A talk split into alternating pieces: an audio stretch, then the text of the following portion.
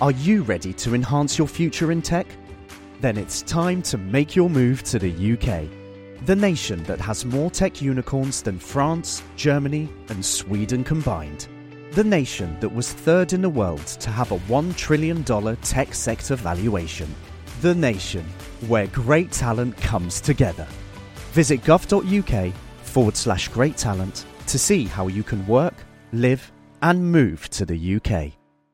If you thought the only way to get a more defined jawline with natural looking results was through surgery, think again. Juvederm Volux XC is a non surgical injectable gel filler that improves moderate to severe loss of jawline definition and can help you achieve natural looking results with little downtime. Even better, this improved definition lasts up to one year with optimal treatment. No maintenance required. Improve jawline definition for a smooth, sculpted look with Juvederm Volux XC. For important safety information and to find a licensed specialist, visit juvederm.com. That's J U V E D E R M.com. Not for people with severe allergic reactions, allergies to lidocaine, or the proteins used in Juvederm. Common side effects include injection site redness, swelling, pain, tenderness, firmness, lumps, bumps, bruising, discoloration, or itching. There's a risk of unintentional injection into a blood vessel, which can cause vision abnormalities, blindness, stroke, temporary scabs, or scarring. Talk to a licensed specialist to find out if it's right for you.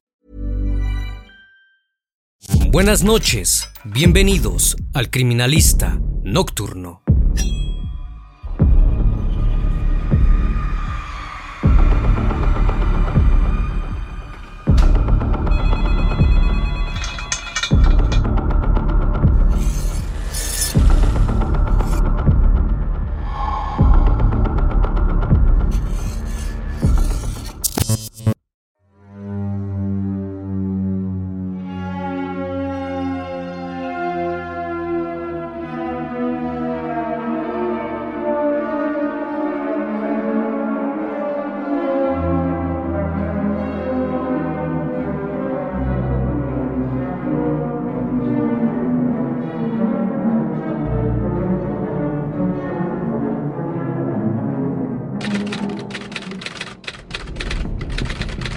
Riverview está ubicado en el condado de Hillsborough, en el estado de Florida. Es una comunidad de clase media, donde los veranos suelen ser muy largos y los inviernos muy cortos.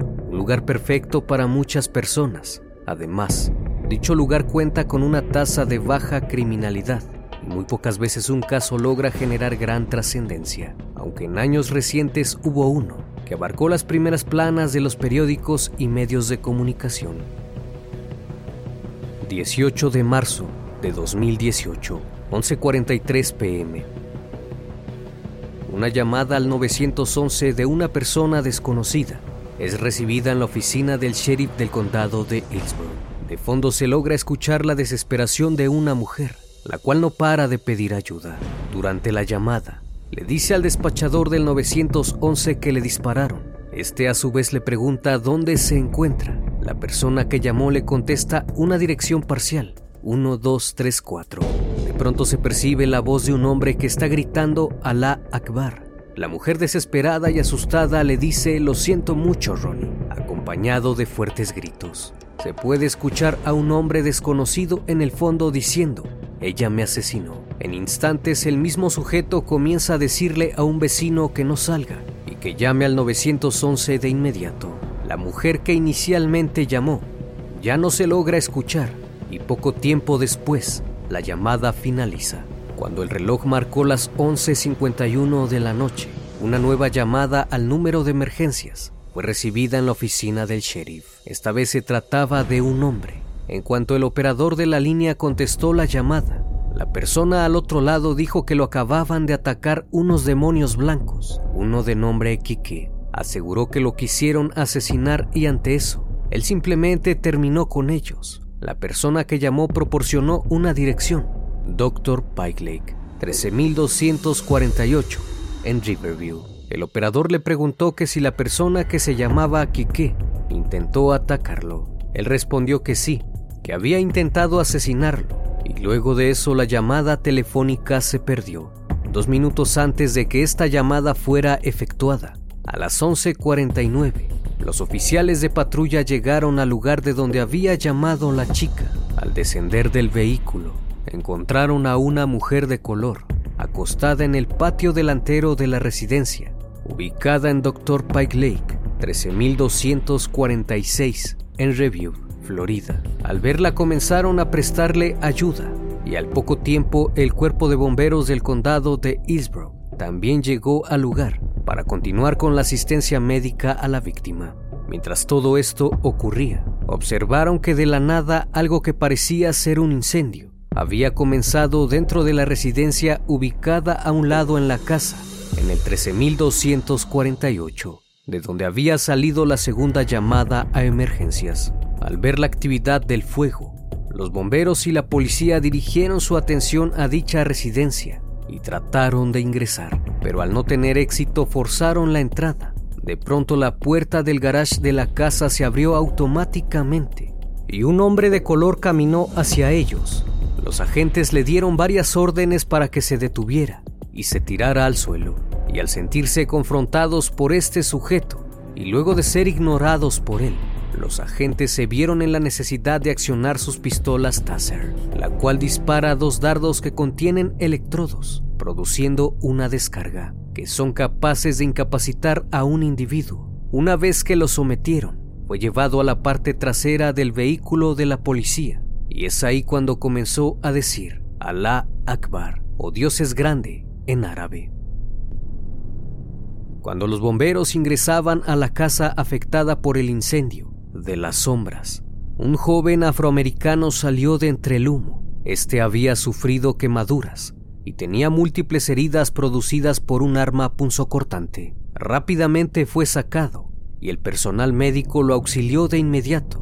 Cuando el joven se recuperó del shock, dijo en voz baja, mi padre le disparó a mi madre.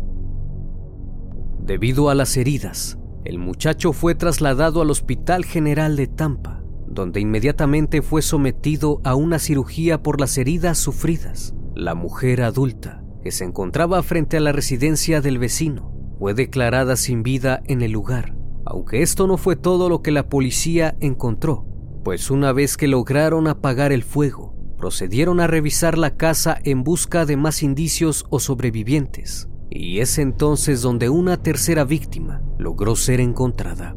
Esta estaba irreconocible a causa del fuego, pero era evidente que se trataba de una joven. Posteriormente, el acusado fue trasladado a la oficina del Distrito Cuarto para una entrevista, donde se negó a rendir declaración.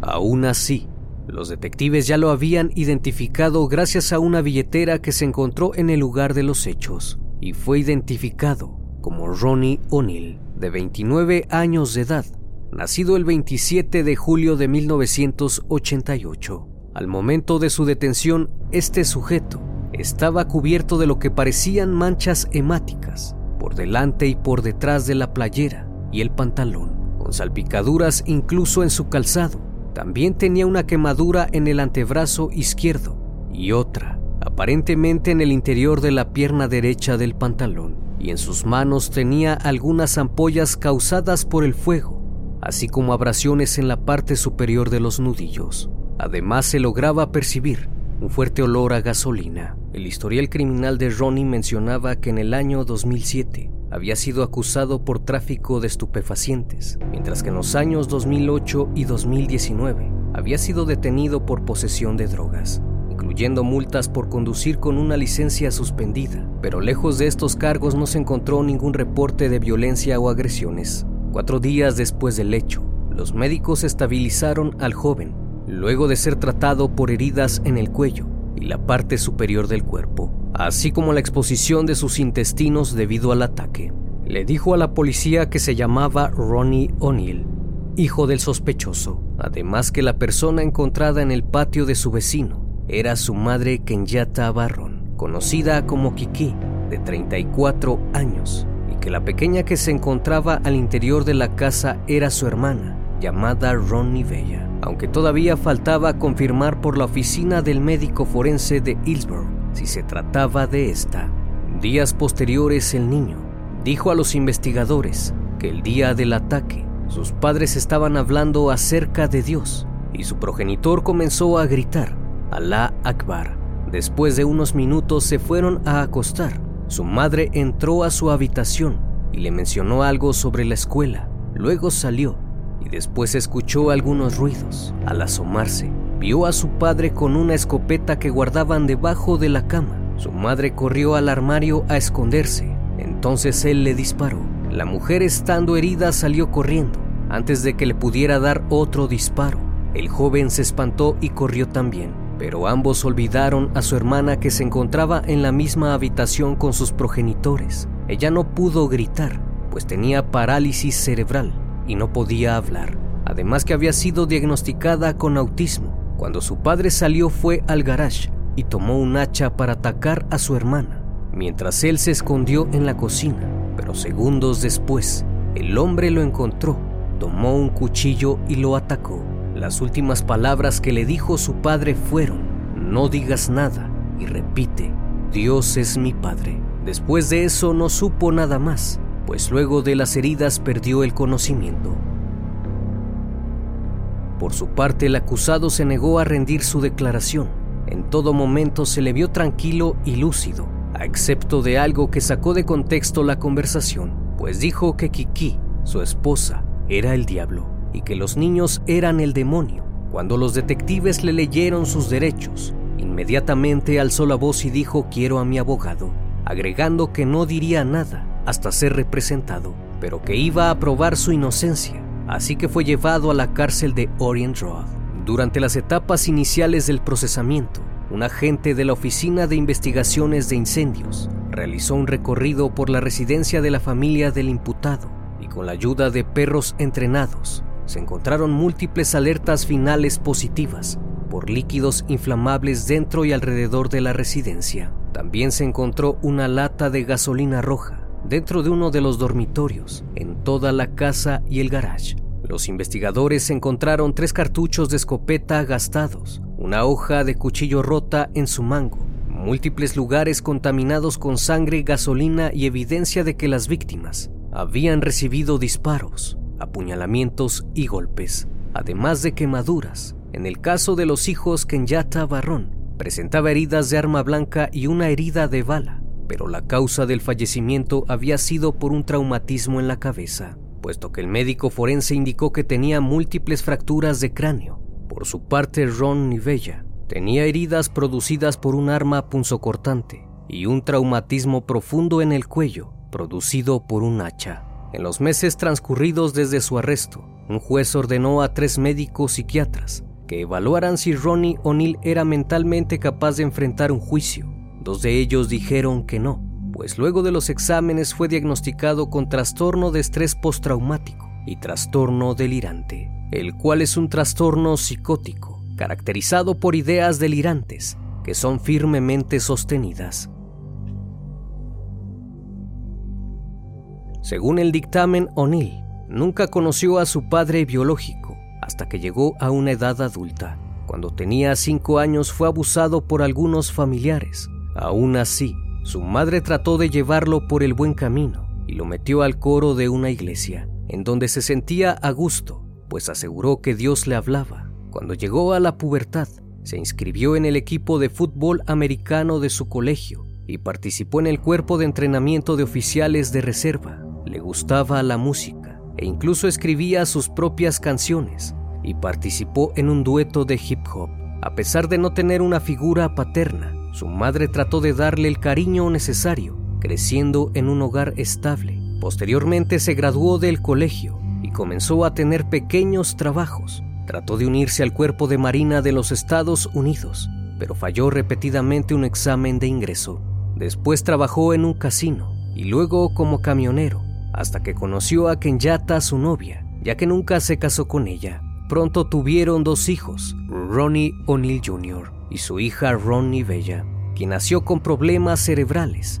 Después de algunos años, Ronnie viajó a un país donde practicaban el Islam y se convirtió en parte del grupo llamado Will Your Community, los cuales estaban en contra de la violencia y las armas. Supuestamente la relación de la pareja era normal.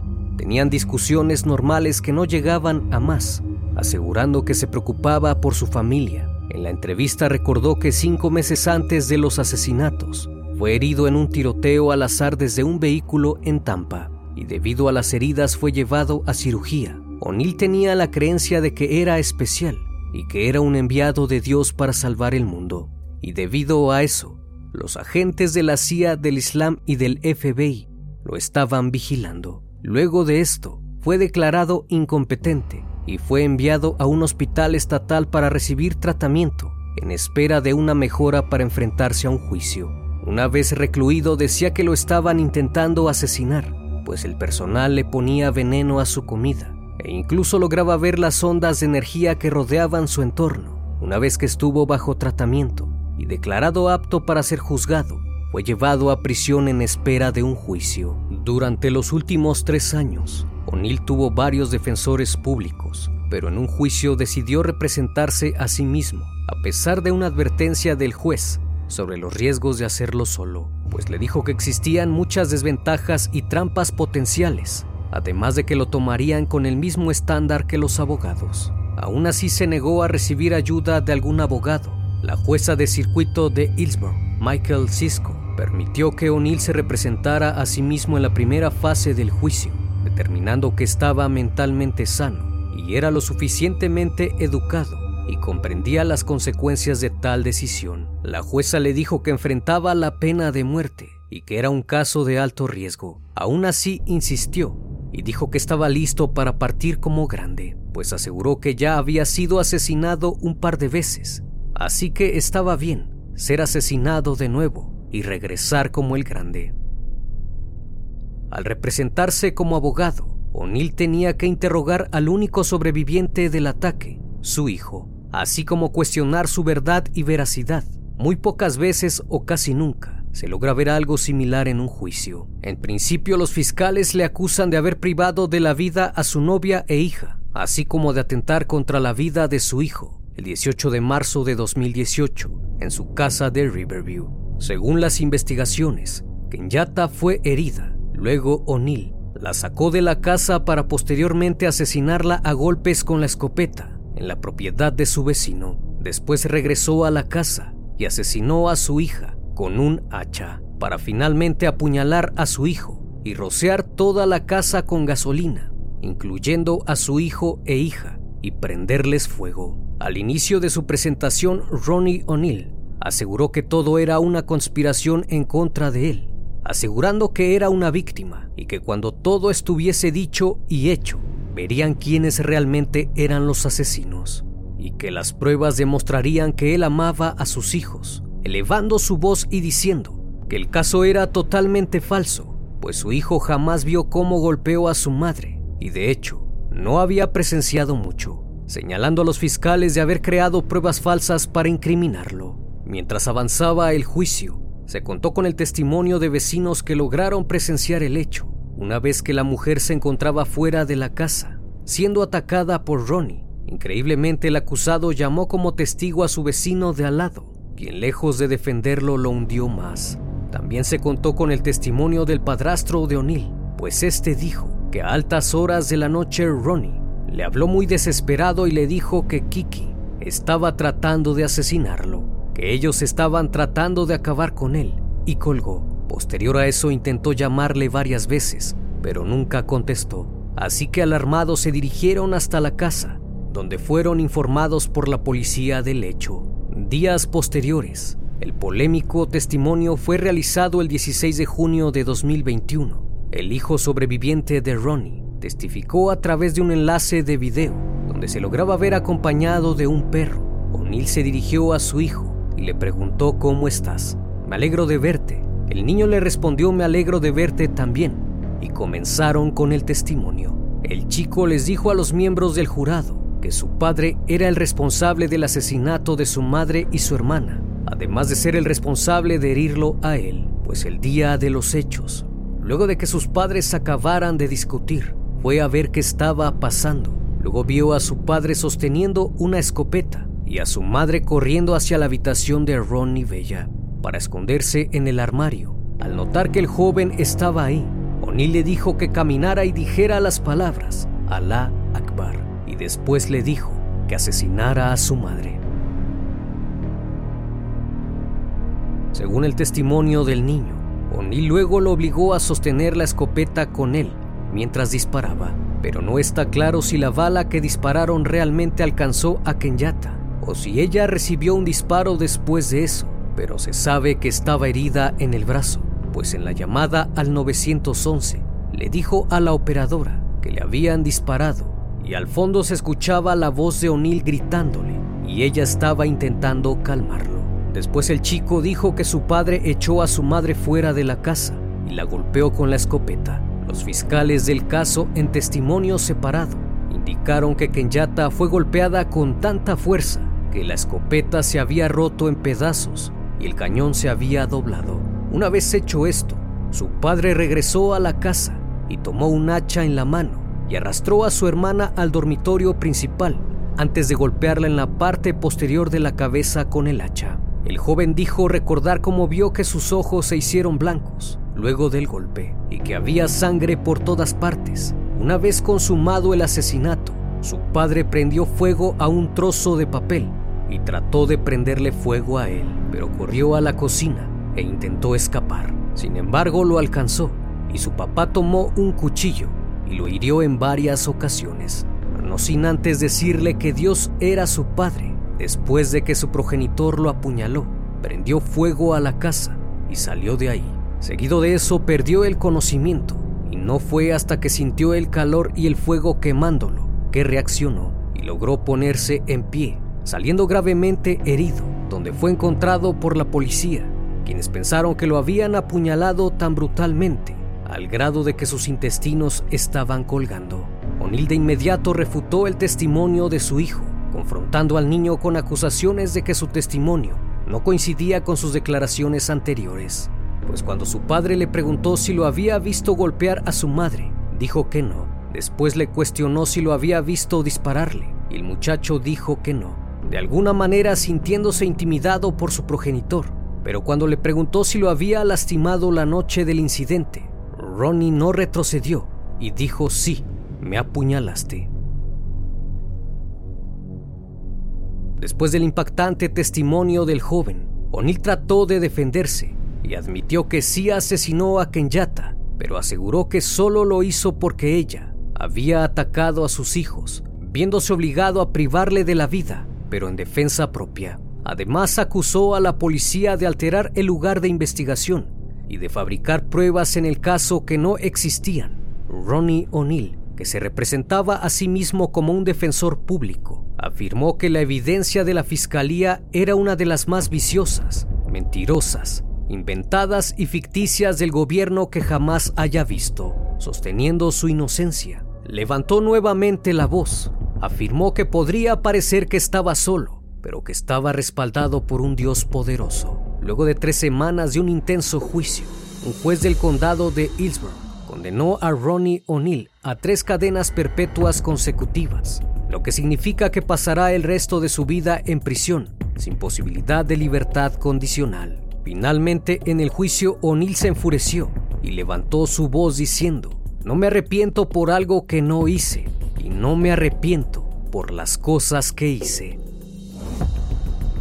Por su parte, la jueza dijo que este era el peor caso que había visto en sus más de 16 años de trabajo en cuanto a los hechos, pues no hay forma de que una persona con algún sentimiento pueda haber presenciado o visto las fotos de lo que ocurrió esa noche y no ser perseguida por el resto de su vida. Concluyó con su mensaje diciendo a Ronnie que si hubiese seguido por el buen camino, hubiera sido un excelente abogado O'Neill se mostró frío y sin sentimientos al escuchar el veredicto, y no se sabe qué motivó a este sujeto a hacer lo que hizo. Los investigadores creen que la discusión se originó luego de sus intentos fallidos de convertir a su familia al Islam. En cuanto al pequeño Ronnie, el 25 de noviembre de 2019, el niño fue adoptado por un detective de la oficina de Hillsborough pues luego de una visita al hospital, el muchacho lo tomó de la mano y le pidió si se podía quedar a ver una película con él. El oficial le dijo que no podía porque tenía que trabajar y esa noche tenía una cita con su esposa.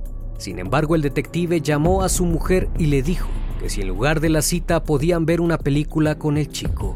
Y ella accedió, A partir de entonces, se unió a la familia de Mike y Daniel, junto con sus cinco hijos, quienes lo recibieron con los brazos abiertos. Un caso sin duda devastador que desafía la razón humana.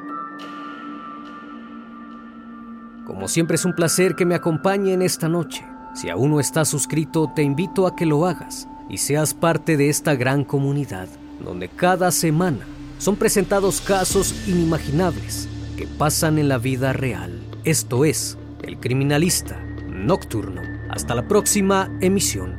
Buenas noches.